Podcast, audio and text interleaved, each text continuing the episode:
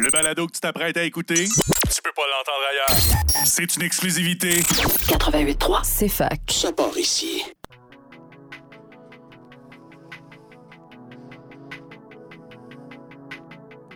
Bonjour à toutes et à tous et merci d'être au rendez-vous pour cet épisode des longues entrevues sur les ondes du CFAK 88.3. C'est un bonheur de vous savoir toujours à l'écoute de notre émission. L'invité du mois d'avril est l'animateur, chroniqueur et essayiste Olivier Niquet. Cet entretien a eu lieu en public à la librairie Appalache dans le cadre du 44e Salon du livre de l'Estrie. Avons-nous peur du silence? Les fous de penser qu'aujourd'hui, il est mieux vu de parler pour ne rien dire que de se taire. Qu'est-ce que cela veut dire? Sommes-nous capables de vivre avec des questions sans réponse? Ce que l'essai d'Olivier Niquet m'amène à penser, c'est que la vérité, si on peut user ce gros mot, doit peut-être se chercher dans notre écoute. Faire du silence le socle d'une modestie commune, ça serait bien, non?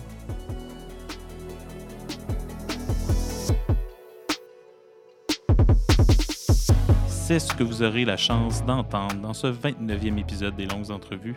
C'est parti. Bonjour Olivier. Bonjour. Donc, c'est ça, mais la majorité, des, la majorité des personnes ici te connaissent. Mais quand même, je vais te présenter pour les personnes euh, au podcast qui ne pourraient pas te connaître. Tu es présentement co-animateur de La Journée est encore jeune. Exact. Tu étais longtemps co-animateur de La Soirée est encore jeune. Donc, on a vraiment hâte à l'après-midi est encore jeune. Euh, Le matin, peut-être. Le matin est encore jeune. Ça nous changerait le dimanche matin, ça, de... Peut-être pas le dimanche, là. C'est pas le dimanche? On a des scoops, ça sera pas le dimanche, tout le monde. Euh, animateur aussi de la série Ma ville au rayon X, à savoir Média. Ouais. Et euh, chroniqueur à l'actualité et auteur de quatre livres, dont euh, dans mon livre à moi, tome 1 et 2. Mhm. euh, le Club des Malicités et le livre pour lequel on s'entretient aujourd'hui, Le Roi du silence, aux éditions de ta mère. Exact. Alors, je me demandais justement, ce qui est intéressant, que tu es chroniqueur, donc tu vas écrire beaucoup, tu as écrit aussi quatre romans, euh, quatre essais, romans. Ouais. On aimerait que ce soit des romans, certains d'entre eux. là. Un essai, puis Ah, trois ça, mais- recueils. OK, mais pourquoi tu le vis différemment, ça? Pourquoi pour toi, a- est-ce qu'ils ont la même, euh, justement, euh, pas valeur, mais est-ce que tu les vois de la même manière, ces quatre livres-là? Non, non, vraiment pas, parce que les, les recueils de citations, c'est quand même euh, les mots des autres que j'ai un petit peu mis en forme. Puis oui, j'ai fait quelques commentaires, c'est un classement des commentaires sur ces citations-là, mais c'est quand même pas moi qui, euh, qui, qui a écrit ça, mais dans mon, mon essai euh, sur l'introversion, c'est vraiment moi euh, d'un bout à l'autre. d'un bout à l'autre, mais quand même, il y, a, des thèmes, il y a des récurrences. Dans tous les cas, il y a un travail d'écriture, du moins de mise en forme qui est fait. Mais, justement, ce qui est intéressant, c'est que tu as vraiment chez toi un travail du mot, un travail du texte. Tu aussi quelqu'un qui publie beaucoup sur les réseaux sociaux, sur des livres que tu lis. Euh, c'est vrai quelque chose d'important pour toi. Je me demandais, c'est quelle place prend pour toi la lecture, justement, dans ton, dans ton horaire qui est chargé, mais aussi quelle place pour toi prend l'écriture? Puis est-ce que toutes ces écritures-là, pour toi, ont, comme un peu la, même importance pour toi? Ça fait beaucoup de questions. Euh, ben, l'écriture prend beaucoup plus de place que la lecture dans ma vie, quoique la lecture, si, on inclut euh, les, journaux et tout ça, moi, je me, je me lève très tôt le matin pour lire tous les journaux, puis après ça, tous les, les blogs auxquels je suis abonné, puis tout ça, pour suivre ce qui se passe dans l'actualité. Puis j'essaye aussi, euh, j'ai développé... Pendant la pandémie, je me suis comme mis des... euh, je me suis installé une application qui, qui calcule le nombre de... En fait, qui calcule tes streaks. Là, je ne sais pas comment traduire ça euh, comme il faut, là, mais tu sais, le nombre de jours de suite que tu fais une, activité. Fait que là, je m'étais mis des affaires genre euh, une journée euh, de Duolingo, euh, de- du, du sport, puis, euh, puis lire. Puis euh, c'est ça. Mais J'ai développé, j'ai flushé la- l'application, mais là, je lis au moins un chapitre par jour, chaque jour. Donc, tu sais, c'est sûr que ça, ça alimente mon écriture parce que, ben, veux, veux pas, plus tu lis, plus. Plus tu écris bien, puis tu apprends des nouveaux mots, mettons. puis, euh, fait que c'est à ça. la là. fin de l'épisode, on a le top 10 des mots que tu as appris cette année. Parfait. Mais euh, ouais, c'est ça. Fait que les, les- les deux s'alimentent, mais c'est ça, j'écris vraiment beaucoup. Puis on dirait que c'est comme. euh, c'est probablement lié justement au fait que je sois introverti puis que je parle pas tant que ça, euh, malgré que je sois obligé pour la radio. Là, mais tu sais, dans la vie, j'ai de la misère à exprimer ma pensée à l'oral, contrairement à l'écrit. Fait que c'est sûr que, écrire pour moi, c'est facile, puis c'est rendu. euh, puis puis j'aime ça. J'ai besoin de m'exprimer, puis c'est souvent par l'écrit que ça passe. Et pour, pour les personnes qui connaissent, on sait que tu es, en tout cas, es très, très drôle. À la euh, je dis, tes chroniques sont très populaires. On rit beaucoup, même si des fois, je pense qu'on aimerait moins rire à cause du contenu de tes chroniques. La raison. Euh, puis tes trois premiers livres, justement, où est-ce que tu commandes des citations, des, des erreurs euh, logiques c'est certaines personnes, sont drôles. Mais quand j'ai ouvert cet essai-là, quand j'ai vu le titre, je me suis pas nécessairement dit que ça allait être un livre drôle. Dans le sens, je, je trouvais que le thème était intéressant de travailler sur l'introversion. Pourtant, c'est là pour toi, ce mécanisme-là, à quoi il sert? Est-ce que tu avais peur, justement, dans ce livre-là, d'ennuyer les personnes? C'est pour ça que c'est arrivé ou c'est quelque chose qui, maintenant, est un peu naturel dans ton écriture? Ben, moi, je me considère pas, euh, tu je me considère pas comme un humoriste. Je pense que je suis un chroniqueur qui, des fois, fait des petites blagues. Mais, euh, mais euh, on dirait que je me, me. Pas que je me sens obligé de faire des jokes parce que. Mais j'ai l'impression. Je me prends. Je me je suis pas capable de me prendre au sérieux sinon. J'ai l'impression que si je, fais, si je fais des petites blagues de temps en temps, ça va un petit peu faire réaliser aux gens qui me lisent que c'est pas c'est pas 100% fiable ce que je dis là. Je ne peux pas prendre tout ça pour du cash là. Fait que oui, il y a un fond, euh, il y, a des, y a des faits, il y a des, une réflexion tout ça, mais en même temps, c'est pas grave si, euh, si on vous prenez pas ça au sérieux, puis ça reste. Euh, je veux que ça soit quand même le fun à lire, divertissant. Puis il y a un de mes amis qui lit jamais de livres. Qui, me dit euh, Ah, ton livre, j'ai beaucoup aimé. C'est un des rares livres que je, un, des rares livres que je connais pas des clous en lisant. Puis ça, ça j'ai trouvé que c'est un bon compliment de la part de quelqu'un qui lit pas. Mais on, va rentrer justement dans le vif du sujet. C'est pour les personnes nécessairement qui connaissent pas ça ou du, c'est quoi l'introversion? Parce qu'on en parle beaucoup. Il y a beaucoup de personnes qui se disent introverties aujourd'hui. Ça, ça, explique certaines choses, mais quand même, dans ton livre, tu prends vraiment un temps pour expliquer c'est quoi et ce que c'est pas aussi. Mm-hmm. Donc, euh, qu'est-ce que l'introversion? Puis justement, quels sont peut-être un peu les préjugés autour de ça? Ben, c'est ça, on confond souvent l'introversion et la gêne. sais. Moi, j'ai pas, euh, je suis pas nécessairement quelqu'un. Même si on m'a toujours dit dans ma vie que j'étais timide et gêné, je, ne le suis pas vraiment parce que, tu comme en ce moment, on est dans une librairie, il y a du monde devant nous autres, puis ça me stresse pas pantoute. Là, je j'ai pas, euh, j'ai pas la peur de parler en public, tout ça. C'est juste moi l'improvisation, mon problème, articuler ma pensée, puis euh, être confronté à des, des dans des discussions euh, inattendues. Puis ça peut être des discussions aussi banales qu'il fait beau dehors. le, small talk, là, ça, des fois, je, suis pourri là-dedans. Euh, donc, il y, a ça, des, introvertis, tu sais, qui ont tellement de la, misère à formuler leurs pensées qui, qui finissent par ne pas parler. Parce que ben, on dit que les, introvertis vont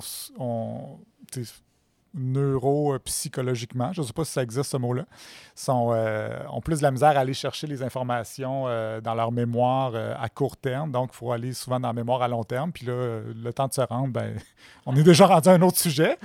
fait que, vous, aurez la réponse à cette question-là dans une heure. C'est ça, à peu près. Fait que, il y a de ça. Il y a aussi que, que les discussions nous, nous demandent beaucoup d'énergie contrairement aux extravertis. Puis j'avais vu un, truc sur TikTok, qui est ma référence.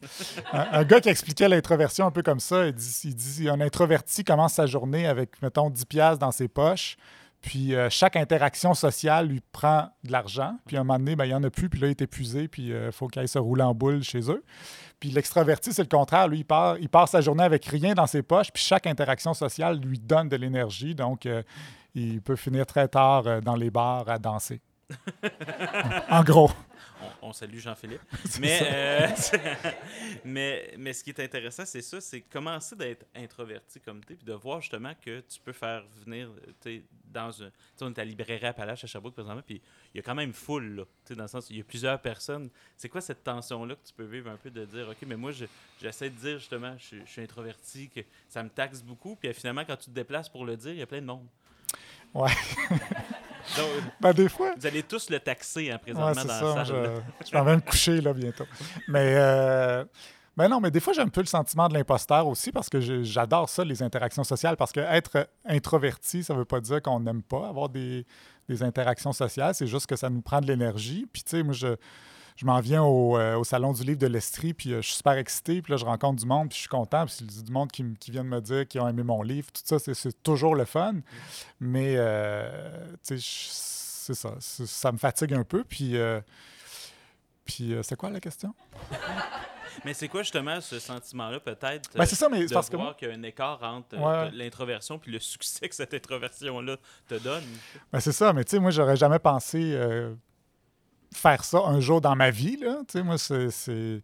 J'ai toujours été la, personne qui parlait pas, qui était timide, fait qui était timide, entre guillemets, mais euh, tout le monde disait que personne n'aurait pu deviner qu'un jour j'allais faire de la radio puis que mon travail, ça allait être de parler dans un micro. Euh, puis c'est un peu une succession de hasards qui ont fait ça, avec euh, Jean-Philippe, qui, qui, est mon ami depuis toujours moi, je, viens d'une famille d'entrepreneurs. Fait que, on, j'aime ça partir des, projets, avoir des, des, lancer des affaires, mais je suis pas capable de les vendre. Puis euh, Jean-Philippe et moi, ben lui, au contraire, lui, c'est, un, un, bon vendeur, euh, séducteur, etc. Donc, euh, on profite, on a profité l'un de l'autre comme ça. Puis c'est ce qui fait que maintenant, ben, c'est ça, je, me ramasse ici à parler devant plein de monde de, de ce sujet-là. Puis je suis content de le faire parce que parce que j'ai eu beaucoup de témoignages en ce sens-là après avoir écrit ce livre-là, des gens qui me disent que ben merci parce qu'il y a, personne qui parle en, notre nom, parce que justement, il n'y a personne qui parle dans notre gang. fait que, je me retrouve un peu à être le porte-parole de, de ça. Mais... Le porte-parole de majorité silencieuse. C'est ça. C'est ça. Fait que je suis bien content de faire ça. Oui, mais tu as dû être surpris aussi, parce que récemment, quand je préparais cet entretien-là, j'ai vu que tu étais le troisième meilleur vendeur sur le site des libraires? Est-ce que c'est quelque chose que tu t'attendais au moment où tu l'as sorti? Je savais pas à quoi m'attendre, honnêtement, parce que je savais qu'il y avait des livres sur l'introversion qui avaient été très populaires aux États-Unis. Euh, Susan Kane, qui est comme la, papesse de, l'introversion. Puis moi, j'ai lu son livre, puis ça m'a beaucoup. Euh, a un peu changé ma vie parce que je me suis mieux compris euh, par la suite. Euh, puis elle, ça, ça, a très, très bien marché, son livre. Puis il y a vraiment une communauté aussi de, de, sur, Internet de gens qui, se disent introvertis, puis, que, puis qui se, parlent, euh, qui se parlent par écrit entre eux. Puis, euh, fait que, je savais pas ce que ça allait donner ici, euh, mais je, sentais qu'il y avait un marché à prendre. Le côté entrepreneur. C'est ça, non, mais oui, puis euh, parce qu'on on n'en parle pas beaucoup euh, au Québec. Euh, en tout cas, jusqu'à maintenant, on n'en parlait pas beaucoup. Puis, puis c'est ça, je le dis dans le livre à un moment donné, tu sais, c'est la majorité silencieuse. ils sont probablement qu'ils sont plus qu'on pense. mais tu en as parlé en plus, je, je vais revenir ça, je sais que tu as parlé, le small talk. Il y a mhm. vraiment quelques... Moi, j'ai appris beaucoup de choses là-dedans parce que, je sais pas, tu as dû le remarquer, moi, je suis pas vraiment introverti. Donc, euh, je, suis beaucoup plus l'inverse. Et d'ailleurs, vous venez tous de me donner beaucoup d'argent en rentrant, si on comprend la métaphore. Mais, euh, donc, euh, pour toi, qu'est-ce qui fait que le small talk, c'est si difficile? Ça m'intéresse pas, je pense, au départ. Mais même les extrovertis, je pense que ça nous intéresse pas. Ouais, ouais.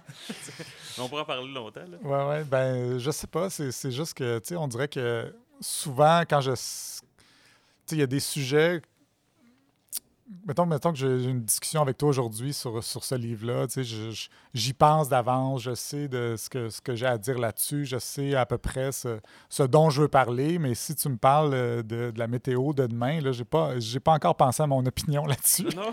fait que là, là, je suis un peu pris au dépourvu dans, dans ce temps-là. Fait que je sais pas. Puis, tu sais, on dirait que les, comme les interactions me demandent beaucoup d'énergie, euh, ben, je préfère dépenser cette énergie-là pour des, discussions plus intéressantes que la pluie et le beau temps. Mais tu sais, puis, puis j'en parle aussi dans le livre, c'est que c'est quand même important aussi le, small talk, là, parce que ça aide à, à rentrer en relation. À entrer en relation, à voir que ben, c'est inoffensif, puis la personne à qui tu parles, elle ne te veut pas de mal, puis c'est une façon de c'est ça, une façon d'entrer en contact euh, de façon pacifique avec quelqu'un. Fait que euh, je, me pratique. un camp d'entraînement de small talk. Euh, ce qui est intéressant, justement, c'est tu parles de cet objet technologique-là qui est Internet, en fait. Jusqu'à quel point pour toi ça, ça te fait du bien, en fait, dans ta vie? Ça t'a apporté quelque chose? Est-ce que tu peux l'expliquer, justement, parce que c'est super intéressant. On dirait que ça m'a ouvert une, une porte que j'avais jamais pensé. Souvent, je, comme, pour moi, c'est un outil de communication qui faisait en sorte, même pour les introvertis, c'était peut-être pas un outil. Euh, ça devait être stressant justement avoir plein de messages, mais au contraire, quand tu lis ton livre, on comprend que pour fait, en fait, c'est moins anxiogène. Alors, euh, j'aimerais que tu t'expliques pourquoi. Ben, c'est un peu le même concept que pour le téléphone puis le texto. Appelez-moi pas, textez-moi. C'est, tu parce que t'as- pour l'introverti, c'est, parfait parce que tu as, un petit délai pour réfléchir là, à l'écrit. euh, parce que c'est, asynchrone. Là. Fait que moi, j'ai pas besoin non plus d'avoir euh, 10 minutes là, pour penser à une réponse intelligente. Mais des fois, une minute, ça, ça pourrait être bon. C'est juste que une minute dans une entrevue, une minute de silence, mettons, ça, ça peut, être, être gossant. Mais tu sais, moi, j'ai toujours été, euh, tu sais, quand j'étais ado, là, mes parents étaient un peu découragés parce que je passais mon, mon temps sur l'ordinateur. Puis là, ça, c'était avant Internet, même, là, à l'époque des BBS, là, c'était comme, en tout cas, un Internet avec juste une personne à la fois, là. Je n'entrerai pas dans les détails, mais c'est ça, c'est, tu sais, je, je- discutais avec des gens sur IRC, puis, euh, des gens un peu partout dans le monde, puis tout ça. Euh, mais dans la vraie vie, je parlais pas vraiment... euh, je, je parlais pas autant à, d'autres mondes. Puis, euh, mes parents étaient découragés que je sois là, mais en même temps, j'avais besoin de m'exprimer. Puis, puis ça, c'était comme une opportunité pour moi de le faire. Puis s'il n'y avait pas eu ça, ben je, probablement que je ne ferais pas ce que je fais en ce moment parce que après ça, j'ai toujours, euh, toujours suivi les, les nouvelles technologies. Je suis parti des blogs, des, des sites web. Puis tu sais, c'est ça qui m'a mené à finalement faire de la radio, ces projets-là qu'on a partis, le, le Spornographe, entre autres. tu sais, euh, c'est ce qui nous a mené à la radio, mais tu sais, même quand j'étudiais en urbanisme, j'ai parti le journal étudiant en urbanisme parce que, ben, c'est ça, j'avais besoin de dire des choses, mais je n'étais pas capable de les dire à l'oral euh, en classe ou, euh, ou ailleurs. Donc, ça, a été une bouée de sauvetage pour moi.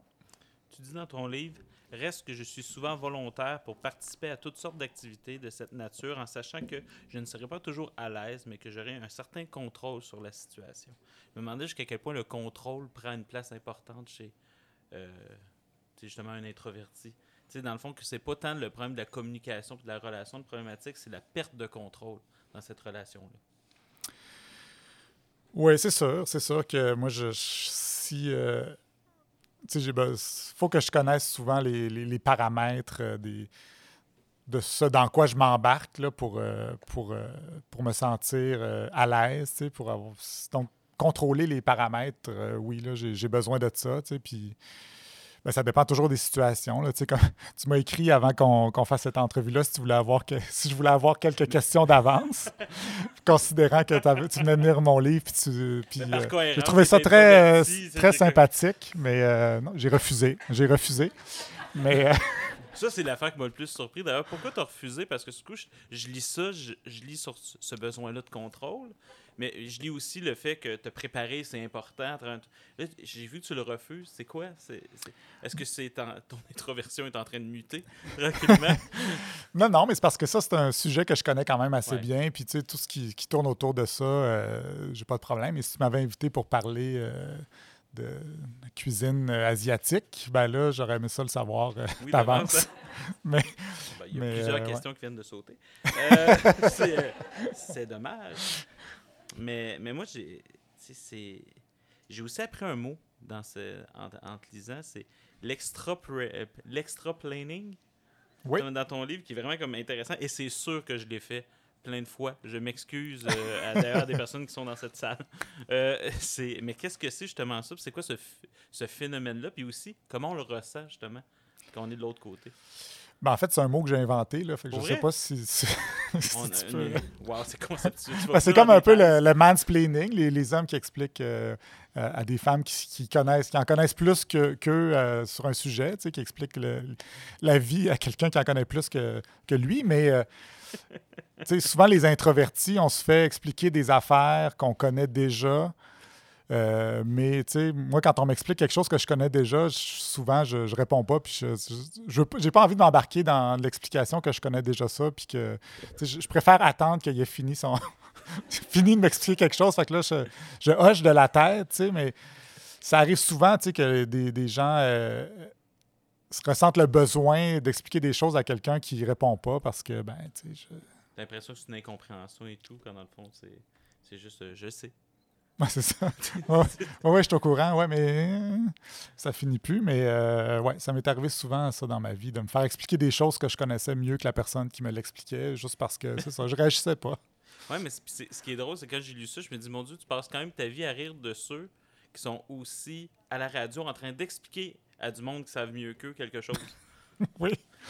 ben ça. ok, c'est dur à suivre, mais euh, ouais. Oui, c'est vrai. La réponse va être euh, dans l'extrait du balado. non, mais c'est ça que, tu sais, le fait que je m'intéresse à ces personnes-là, qui, puis le, le, fait que j'ai écrit des recueils de citations de, de gens qui disent des bêtises, puis que c'est ça qui m'intéresse à, la radio aussi, puis c'est de ça que, que, je parle, c'est que c'est, c'est sûr que ça a un lien avec mon introversion, le fait que moi, j'ai tellement besoin de penser à quelque chose avant d'avoir une opinion. Euh, je suis vraiment fasciné par les gens là, qui, euh, qui ont une opinion sur tout, puis qui peuvent en parler pendant une heure, puis euh, souvent des opinions pas vraiment informées. En tout cas, je sais pas où ils prennent le temps pour s'informer de ces sujets-là. Fait que c'est ça qui me fascine, puis tu sais, c'est ça. Je pense qu'il y, a vraiment un lien entre mon introversion, puis c'est pour ça que je suis peut-être aussi une bonne personne pour, euh, pour faire ce, travail-là, de, d'écouter ces gens-là euh, dire des niaiseries. Là. Oui, c'est, puis, c'est, un, travail de moine. Là. Ouais, puis je suis pas. tu sais, moi, ça me pas quelqu'un qui est choqué facilement. Là, moi, je, je c'est décourageant souvent là, ce que j'entends, mais moi, ça, je sors pas de là en sacrament. Là. Contrairement, mettons, à, des fois, ma blonde est chez nous, puis là, elle entend ce que j'écoute à, Radio X, mettons, puis là, à sac, je l'entends. Euh, voyons donc. à chiale. Puis là, moi, je suis. Oh, ça, elle a dit que je, suis toujours à 8 sur 10 euh, sur l'échelle de, l'humeur. Fait que moi, je suis toujours euh, je suis assez stable. Il n'y a pas beaucoup de choses qui me font de la peine, pas beaucoup de choses qui me rendent très heureux non plus. Mais 8 sur 10, c'est quand même bon. C'est bien, 8 sur 10. C'est quand même bon. Fait que c'est ça, tu sais, je suis pas. Euh, si j'étais choqué à, chaque fois que j'entends ces affaires-là, je pourrais pas faire ça aussi longtemps. Genre dépression. Ouais, ouais. Mais c'est quand la dernière chose que qu'on va dire que tu as rendu à 6 sur 10? Vraiment fâché. Là. Ben, hier, j'ai écouté le hockey à TV. Parce que les gars ont deux émotions, le neutre et le hockey. C'est ça, exact. trop trop d'affaires dans l'actualité qui ne marchent pas, puis que je me dis, ah, ben, on s'en sortira pas. Mais en général, je suis assez optimiste, là, mais c'est sûr qu'il y a des fois, là, quelques secondes, je me dis, hey, ça, ça va pas bien. on est, on est quelques-uns à, sentir ça, mais pas moi, là.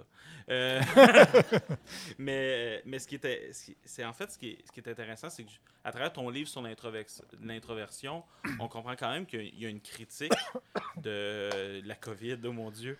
Mais. Je m'étouffe avec de l'eau.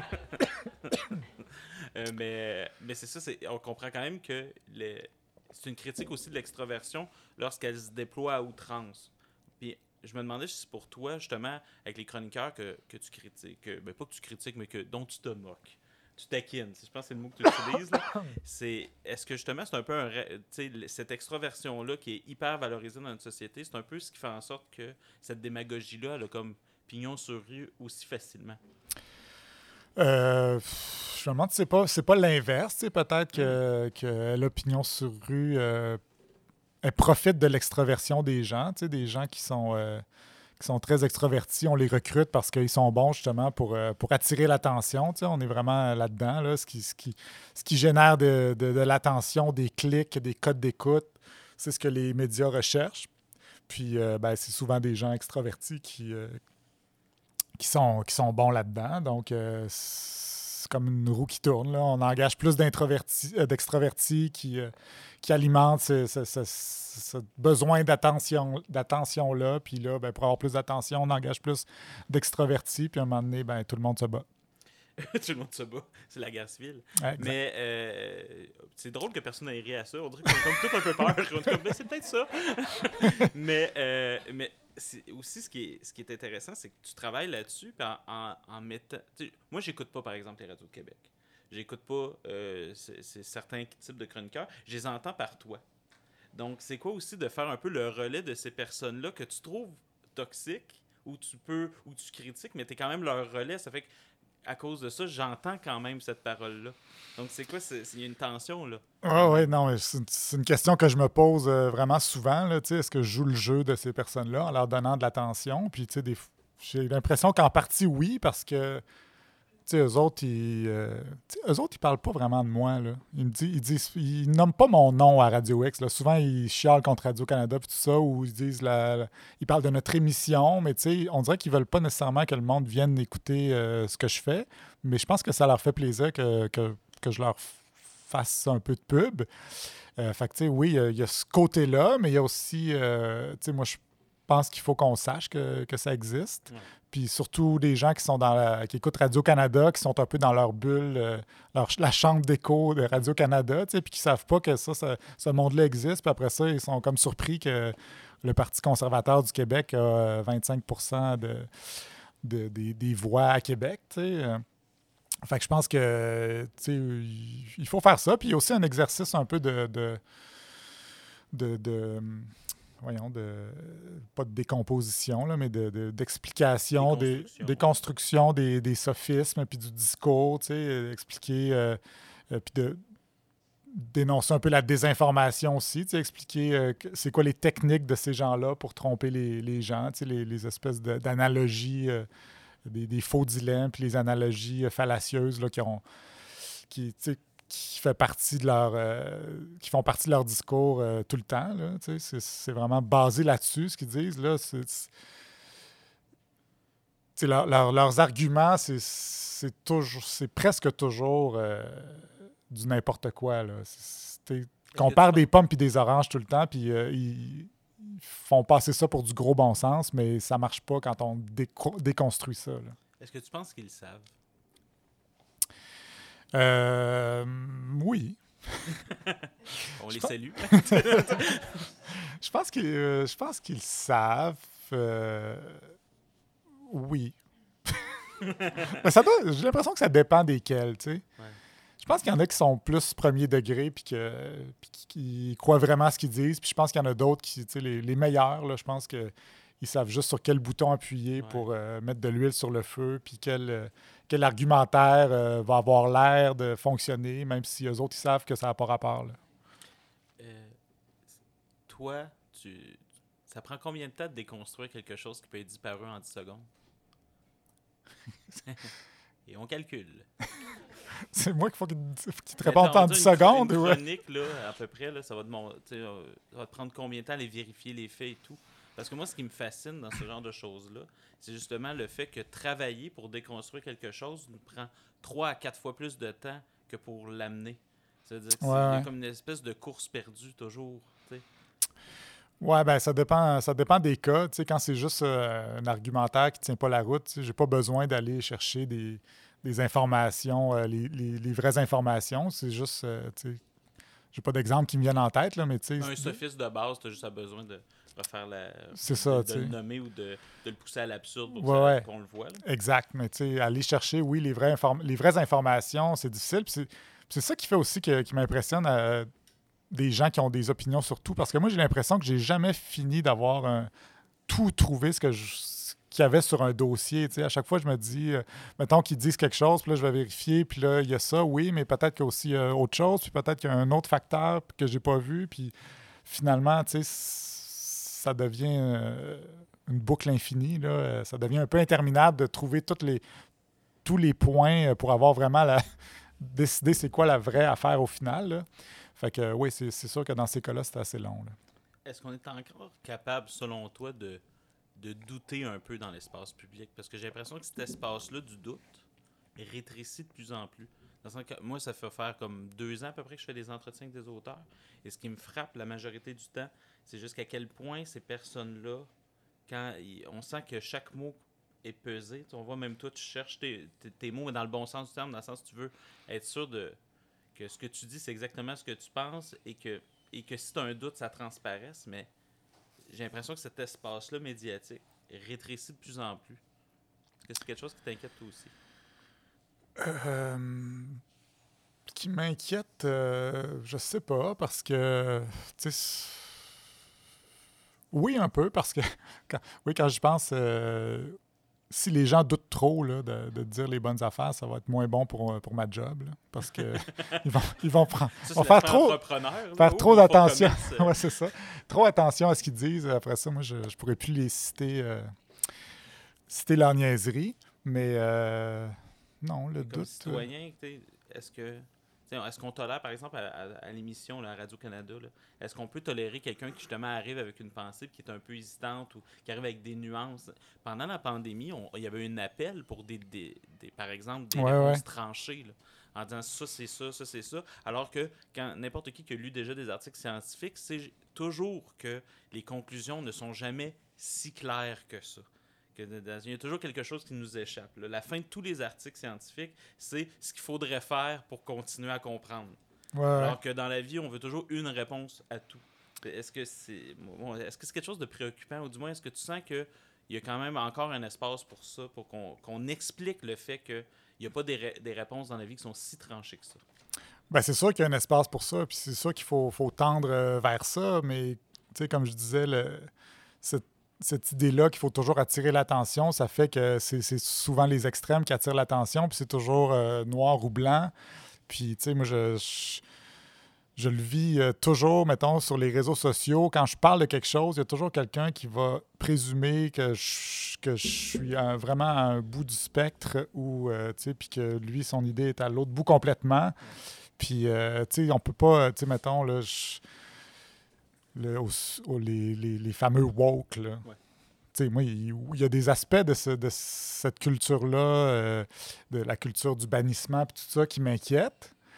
Mais en même temps, je trouve ça tellement exagéré que ça soit euh, mur à mur partout maintenant, là, puis qu'il y a le mot woke dans tous les titres des chroniques de- du Journal de Montréal. Je pense qu'il il devrait avoir un juste milieu là-dedans. Là, que oui, s'inquiéter de certains cas, mais ça reste certains cas, puis il ne faut pas virer fou non plus avec ça.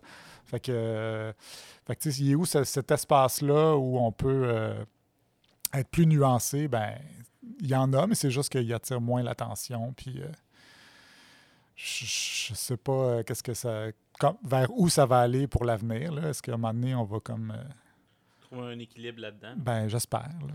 On- on espère- je pense que la majorité des personnes ici, en tout cas, te lisent, l'espèrent aussi.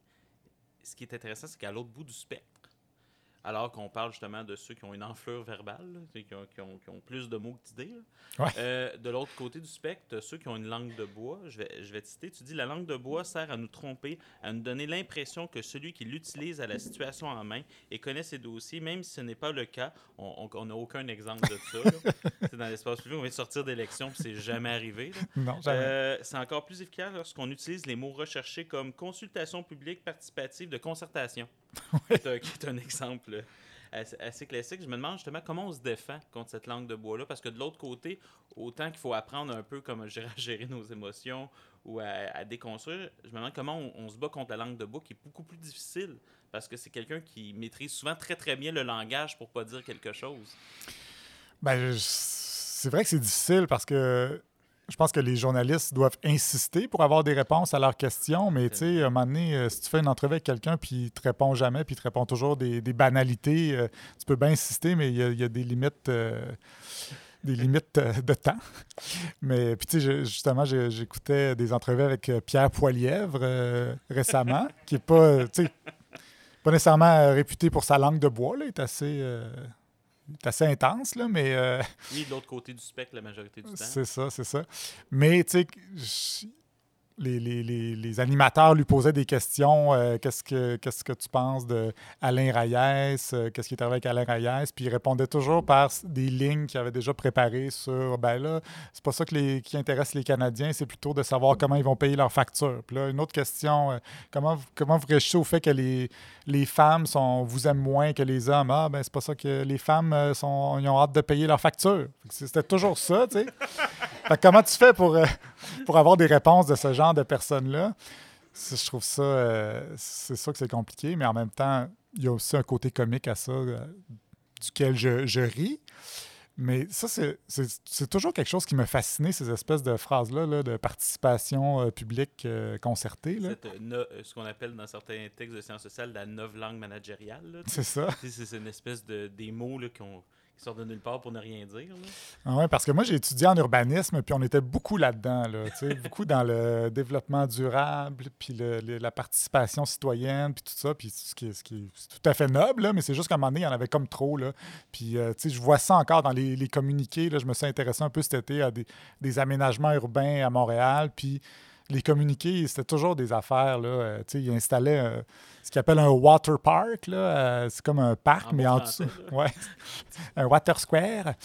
Euh, puis il installait des. En fait, c'est- de la plomberie en dessous d'un parc qui fait qu'il récupère l'eau puis tout ça. Mais tu sais, ça reste de la plomberie, là, mais il présentait ça comme quelque chose qui allait changer le monde, puis euh, rendre les gens plus heureux, puis tout ça. Peut-être que si c'était plus terre à terre, les gens s'intéresseraient plus à ces sujets-là qui sont quand même importants, l'aménagement urbain, la politique municipale.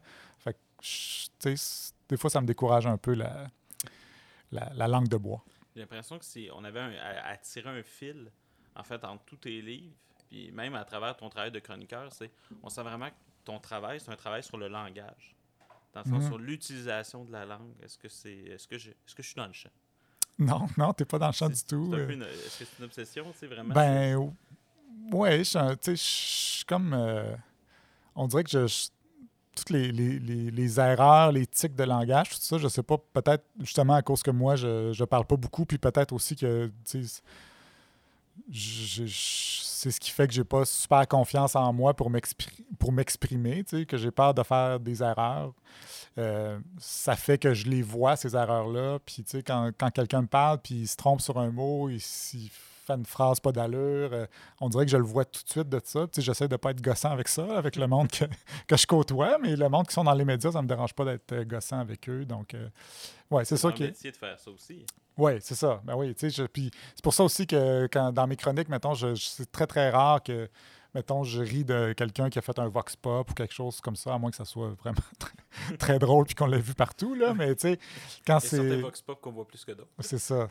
Fait que, tu sais, j'essaie de pas, de pas me moquer des kidam, là. Donc, mais vraiment des gens qui sont... euh, c'est Oui, leur ton- travail. Contrairement à d'autres, tu ris pas, par exemple, de personnes qui vont te répondre euh, sur euh, les médias sociaux. Des fois, on le voit, là, du monde qui barre les noms, qui vont rire carrément Ouais, les personnes qui leur ont écrit. là. Non, non, non. Si on sent là-dessus que tu as un rapport éthique. puis pour revenir à l'introversion, je sais que c'est une longue boucle, là, mais c'était voulu. là. Je me demandais si justement ce travail-là sur le langage, cette tension-là que tu essaies de déconstruire, autant la langue de bois qu'on va dire les enflures verbales, c'est pas que parce que comme introverti, pour toi, chaque mot compte un peu. C'est dans le sens Ouais, qu'il y a ouais. une importance que ils n'ont pas nécessairement justement pour quelqu'un qui s'exprime puis qui dépense plus que ce qu'il possède d'une certaine manière. Ouais, c'est vrai, ça. Je, devrais faire un TikTok là-dessus. chaque, chaque mot est une dépense. Mais oui, il y a de ça, tu sais. euh, je- je- J'en ai pas beaucoup de mots dans une journée, fait que je, veux les, les garder. Puis le, le monde qui sont euh, qui dilapide leurs mots euh, pour dire n'importe quoi, ben ça, ça- ça m'impressionne. Pas toujours dans le bon sens du Oui, terme, là, mais être, euh, ça. Entre être impressionné et être déçu, des fois la ligne. hein. c'est ça. Mais je- dans ce mon livre-là, tu parles de, de- À un moment donné, tu cites un extrait d'un beau livre que je vous conseille qui s'appelle Avant, je criais fort de Jérémy McEwen. Justement, qui, qui, qui- tout est un peu dans le titre. là. Avant, il y avait des convictions très très fortes et plus il vieillit, plus il a du doute. D'ailleurs, si vous suivez ce, ce chroniqueur-là aussi à Radio-Canada, c'est un peu son, travail intellectuel, on le voit de plus en plus. Et tu cites une phrase de Pascal, mais je vais la citer directement parce que je la trouve au complet intéressante. Ça dit Le divertissement, qui est vraiment comme un concept central aujourd'hui, c'est quand je m'y suis mis quelquefois à considérer les diverses agitations des hommes et les périls et les peines où ils s'exposent dans la cour, dans la guerre, d'où naissent tant de querelles, de passions, d'entreprises hardies et souvent mauvaises, j'ai dit souvent que tout le malheur des hommes vient d'une seule chose, qui est de ne savoir pas demeurer en repos dans une chambre. C'est la fameuse phrase de tout le malheur des hommes vient du fait qu'on n'est pas capable de rester dans une chambre à ne rien faire. Je me demandais qu'est-ce qu'on aurait à gagner, Olivier, à rester dans une chambre à ne rien faire? Ben, Si on est capable, là. imaginons là, qu'on est capable de, de vivre sans. Parce que chez Pascal, c'est le fait qu'on veut pas penser à la mort qui fait qu'on veut se divertir. on n'est pas capable de tolérer cette idée-là. Donc, il faut faire quelque chose en attendant, genre des podcasts. mais, mais en attendant, quand même, qu'est-ce qu'on aurait à gagner justement de peut-être s'arrêter un peu plus puis arrêter de vivre dans cette espèce de, de brouhaha quotidien là, où est-ce qu'il faut tout faut qu'il aille plus vite? Ben, c'est sûr que son, si on s'arrêtait pour réfléchir un peu, ben, probablement que quand serait venu le temps de s'exprimer, on y aurait pensé, euh, on aurait quelque chose d'intelligent à dire, tu sais, puis on aurait, on aurait, Ça nous ferait du bien. hein? ben oui, puis on aurait tout, tout, euh, analy- tout analysé les, les tenants et aboutissants d'une question, puis là, on- là, ça serait intéressant de, de nous entendre. Mais euh, c'est très peu le cas dans le, cycle de l'actualité en ce moment, de, de l'opinion, euh, d'avoir besoin d'avoir une opinion sur tout, tout le temps. Euh, on gagnera en qualité ce qu'on perd présentement en quantité. C'est ça. Puis on n'en a pas besoin d'avoir tant que ça d'opinion non plus. Surtout quand c'est souvent, il y en a souvent huit personnes qui ont, qui ont la même opinion sur une même chose, mais qui l'écrivent différemment ou la disent différemment. C'est peut-être pas nécessaire. Je te cite dans ton livre, tu dis, euh, là je dirais pas le nom de l'autrice parce que j'ai vraiment peur de massacrer un nom euh, à l'audio, mais dit les introvertis voient les extravertis. D'ailleurs, excuse-moi, je commence à enregistrer le livre audio là, euh, puis ça me fait peur aussi. Oui, c'est ça. de voir dire ce nom-là. On prendra juste l'extrait du livre audio pour le mettre là en montant. OK. les introvertis voient les extravertis comme des gens qui parlent sans réfléchir. Merci beaucoup. qui utilisent trop de mots, qui ont peu d'écoute, qui sont centrés sur eux-mêmes. Les extravertis, eux, sont exaspérés par les introvertis qui, selon eux, sont là à répondre, manquent d'émotion et sont peu impressionnés par leur réussite sociale. Ils ne comprennent pas le, besoin des introvertis d'avoir des moments de solitude. Pourtant, on peut tirer profit de la complémentarité de ces deux types de personnalités pour mener à bien des projets et apprendre des façons d'agir euh, complémentaires. Euh, on va parler de Jean-Philippe Vautier. Oui. Euh, OK. Je me demandais justement que vous êtes amis proches depuis vraiment très, très longtemps. Je me demandais que sans blague, c'est commencer justement cette dynamique-là? Parce que j'ai l'impression que vous êtes totalement complémentaires sur cet aspect-là. Au lieu de. Alors que tu dis que le risque, c'est de, se polariser, en fait. vous deux, on dirait que vous, avez, vous marchez comme main dans la main, en fait, là-dessus. Depuis le bain de votre enfance? Ouais, c'est ça, depuis le bain. Ben, c'est ça.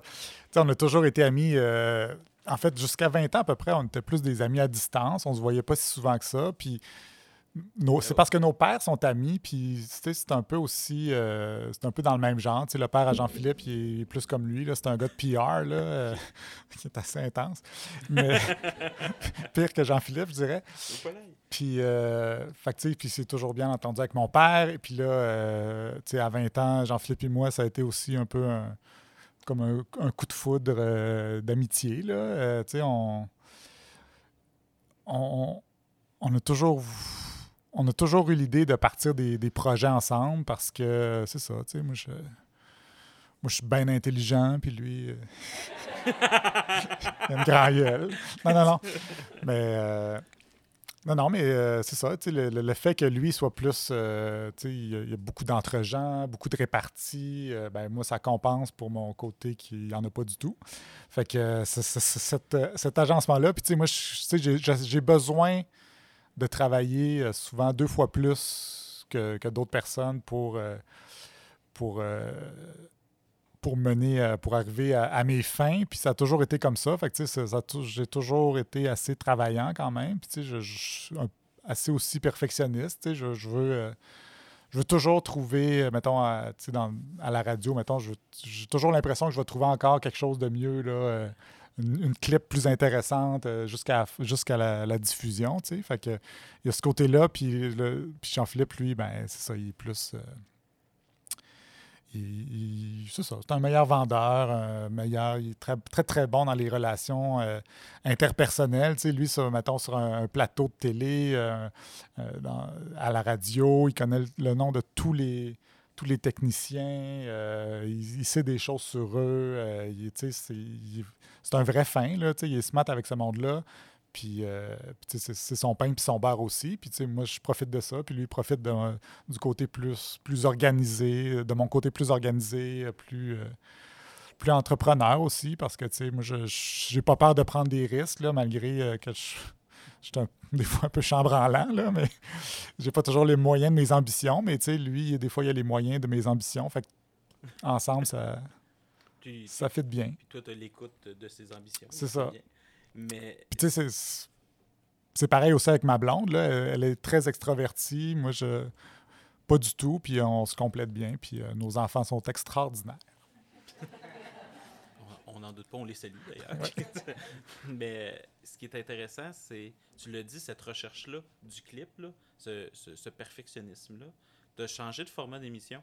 Tu es passé une, émission à deux émissions par semaine à une émission à chaque jour. Je me demandais justement, ça travaille-tu quelque chose chez toi de dire, euh, là, tu as très peu de temps, là, il pourrait avoir une meilleure clip cinq minutes avant de rentrer en ondes. Est-ce que c'est quelque chose qui te travaille?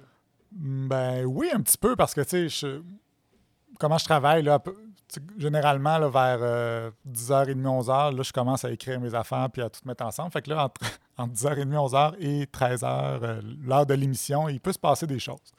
Mais euh, c'est sûr que ce bout-là, ben, je me dis, ça va être le lendemain. C'est pas trop stressant de ce côté-là, mais j'aime vraiment ça, comme être dans le feu de l'action, de, de l'actualité. Avant, c'est ça, je devais- souvent, je trouvais des choses vraiment le fun, mais tout le monde en parlait toute la semaine, fait que c'était plus vraiment intéressant la fin de semaine. Là, au moins, je, je peux scooper euh, Infoman, puis... euh, je- Enfin. oui, c'est ça, mais je suis vraiment content de ça, là, de, de pas qu'il y ait personne qui me dise Ah, ben ça, ils l'ont passé à Infoman il y a trois jours. Ben non, là, c'est, c'est moi. c'est moi, là. c'est- Bon. là, Je c'est n'ai toi pas mêmes fais codes d'écoute, Infoman. là, mais. Mais, puis, mais je me demandais justement comment tu jongles ton tempérament d'introverti avec les exigences du métier qui, sont d'être, de parler, justement, d'être souvent, pas sur le gun, mais d'être capable de te défendre, de te parler dans l'espace public. Tu fais aussi beaucoup d'en- d'entretiens. Euh, comment tu, tu, tu jongles entre les deux? Parce que, on va se dire, le monde des communications, c'est quand même un monde d'extrovertis. Ceux qui sont devant un micro, là, pour, euh, pour dire je vais parler à tous les jours devant un micro, il faut quand même avoir. euh, dans ça, comment tu, tu jongles entre Ben, ces exigences-là et ton tempérament? Je suis pas du tout capable de me défendre. là. Dire, la radio, vous l'entendez peut-être, là, mais tu sais, je veux dire, quand euh, Jean-Philippe me niaise, là, je sais jamais quoi répondre. là. J'ai aucun- C'est très rare là, que j'ai une bonne réplique, là, mais tu sais. Euh, ça fait partie un peu aussi de, du- de l'émission. Tu sais, C'est accepté. C'est ça qui est le fun aussi. C'est que tout le monde le sait que je suis comme ça. Fait que, tu sais, ils sont pas surpris, là, les gens, puis ils me disent pas, il est, pas, il est poche, lui, il répond pas. Non, tu sais. J'ai écrit un livre là-dessus. Là. Oui, Fait que, mais. euh, toutes les fait réponses sont dans le livre. Ouais, c'est ça. Mais tu sais, ce qui est. Ce qui est la, la journée, euh, la soirée, c'est c'est tout préparé d'avance. Fait que. Les trucs que j'ai moi à présenter, il n'y a aucun problème parce que c'est ça, je l'écris, je, je sais ce que je vais dire, puis il n'y a pas de surprise. Quand c'est des discussions plus impromptues, ben, je, impromptues, peut-être pas. En tout cas, improvisé. C'est plus. euh, c'est sûr que j'ai de la misère à m'insérer dans, dans, une discussion. Puis ça, c'est comme ça pour moi dans la vie en général, mais encore plus dans une émission de radio où il y a comme tout le monde, c'est des grandes gueules autour de la table. là. on les élimine. L'équipe de recherche était C'est ça, probablement. Mais là, c'est ça. Là, on les, on les élimine tranquillement. Fred Oui. Savard, Jean-Sébastien est de moins en moins là. Fait que, à un moment donné, je vais être tout seul, puis personne ne va m'interrompre. Oui, c'est ça. ça, le bêtisier de fin d'année, c'est comme un fantasme. C'est ça. Mais Non, mais pour vrai, je- je- je- je- j'aime ça quand même, ces discussions-là. Puis je, je trouve ça drôle aussi que je- des fois, je suis pas capable, j'ai rien à dire, puis euh, on en rit, c'est tout. oui, ça, fait, je pense, je pense que ça, ça donne quelque chose qui est détachant, puis aussi ça fait ta singularité. Ben ouais. Et, euh, mais justement, moi, je, je te suis depuis que vous étiez dans un petit cubicule et que Jean-Sébastien était au téléphone. Ouais, Je vous ouais, écoute ouais. depuis ce moment-là. Ceux qui n'ont jamais écouté ces épisodes-là, il faut vraiment le faire parce que Jean-Sébastien au téléphone, ça valait vraiment la peine. Euh, c'est un était- personnage impossible aujourd'hui. Ouais, il aurait été euh, cancel euh, en 2022. Il est allé chez le barbier avec Manon Massé euh, pour sa moustache. Vous voyez le genre de personnage. Si vous trouvez que Jean-Sébastien est too much, avant c'était extraordinaire. Euh, mais justement, je vous ai suivi. Puis je me souviens quand vous êtes passé en fin de semaine, quand vous êtes arrivé, je pense que c'était- c'était. Je me souviens plus c'était où. C'était OM. Elle, moi. Ouais, ouais. Ce qui ce qui était intéressant, c'est que moi, pendant le premier épisode, j'entendais mon meilleur ami qui était là, puis il était 4. 4-5. C'est ça. il était là en disant il y a de la place. Et en janvier, c'était rendu totalement plein. C'est-à-dire qu'il y a vraiment eu quelque chose qui a fait que de septembre à janvier, il y a eu, euh, on n'arrivait plus à avoir des billets. Euh, il fallait vraiment faire beaucoup de bassesse pour avoir accès à des billets d'il y a deux ans. Je me demandais comment toi tu l'as vécu ce changement-là parce que vous êtes passé de oui à la radio mais pas inconnu mais disons connu du public radio canadien à euh, pratiquement des fils à moins 30 dehors pour euh, rentrer dans un bar euh, jusque-là inconnu à Montréal. là. C'est quand même une progression. Ah toi, ça- je me demande comment tu l'as vécu ça. Ben, je l'ai, euh, je l'ai vécu euh, quand même. euh, j'ai bien pris ça.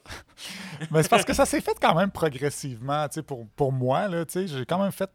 Déjà, faire de la radio au départ, c'est confrontant pour moi. Mais là, le Spornographe, c'était une émission qui était enregistrée d'avance. Il y avait du montage. On reprenait plusieurs fois, des fois, des chroniques pour être sûr que ça soit bon, nanana.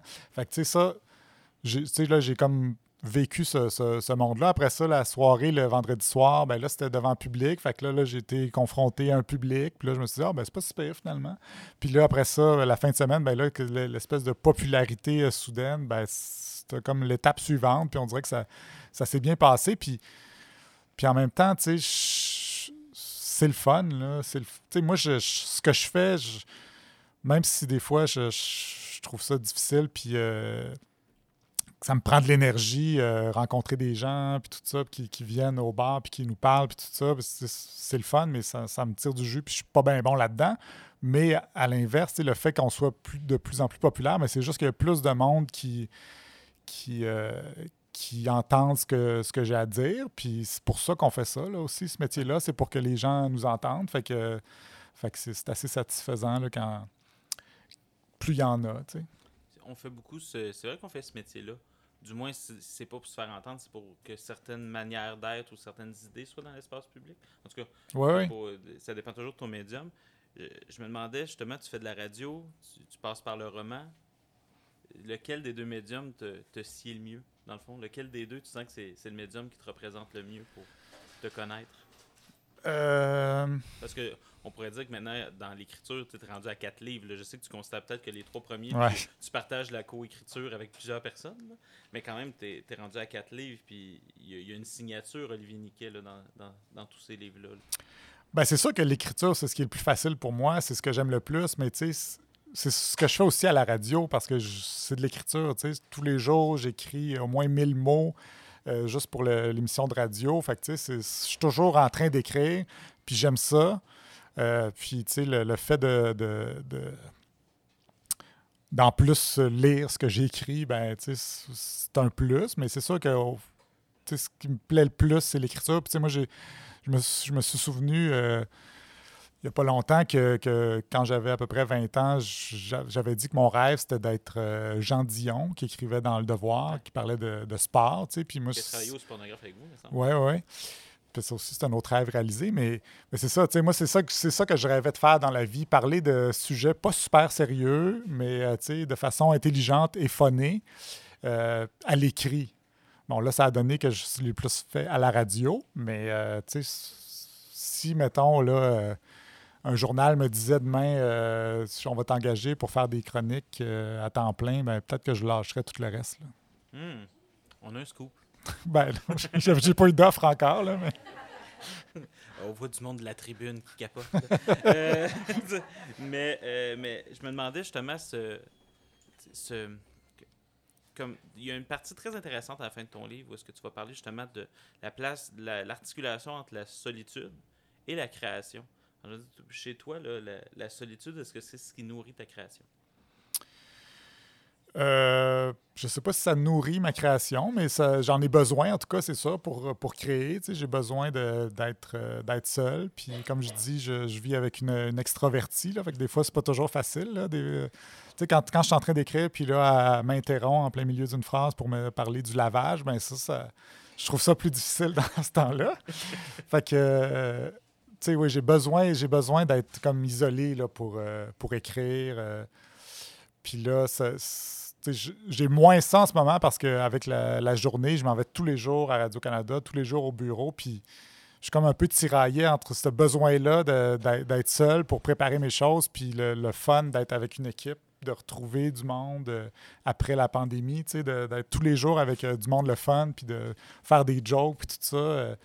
Tu sais, ça, j'avais pas réalisé à quel point je m'ennuyais de ça. Fait que là, je, suis pogné pour écrire avec du monde qui me font des jokes à côté, de, qui niaisent à, cause de la machine à café qui marche pas ou whatever. Fait que c'est, plus difficile, mais je pense que je, je, trouve un équilibre là, à un moment donné. Là c'est dire comment la COVID a été difficile. C'est rendu que les introvertis sont leurs collègues. Ben ouais.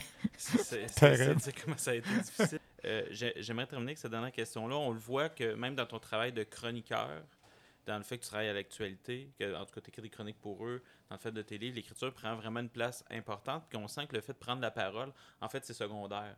Tu, tu vas interpréter un texte, mais c'est pas prendre la parole pour toi qui est important. Donc, je me demandais si ça venait pas justement d'une recherche, et ça va être ma dernière question. Si pour toi, dans le fond, ça venait pas d'une recherche d'avoir le mot le plus juste possible. Euh, je sais pas. tu vois, sa, réponse est plus cohérente. Parce que dans le fond, je sais pas, c'est rare que quelqu'un dise ça aussi. Je sais pas. Ben, euh, oui, mais je suis pas sûr de. En fait, je suis pas sûr de comprendre bien ta question. Est-ce qu'il y, y a une peur chez toi de dire quelque chose qui n'est pas totalement vrai ou de dire quelque chose, dans le fond, qui ne représente pas vraiment ce que tu penses? Est-ce que dans l'écriture, Ouais, ouais. il n'y a pas un processus où est-ce que tu t'assures d'avoir le, le mot le plus juste possible pour justement être sûr que ce que tu dis, c'est ce que tu penses? Une- justement, on reprend Ouais. un, un mot d'une personne du public, une authenticité. Ouais, ouais. Ben, c'est peut-être pour ça, que je, justement, je, je préfère un peu analyser ce que les autres disent parce que moi, je je suis jamais sûr d'être. euh, d'avoir tout bien évalué la situation. Puis aussi, c'est peut-être pour ça aussi que j'essaie de mettre un peu d'humour dans ce que je fais parce que, je- tu sais, sinon. euh, sinon, je me crois pas. Fait que.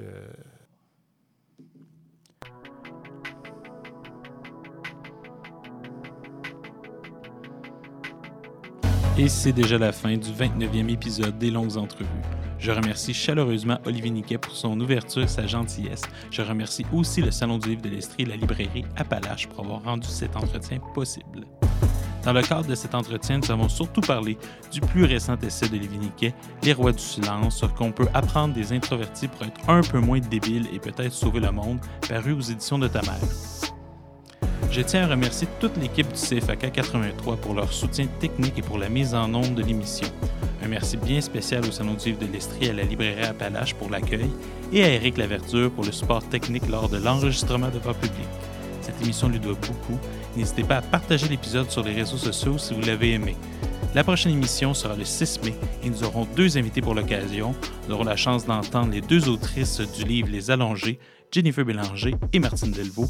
C'est un rendez-vous et d'ici là, portez-vous bien.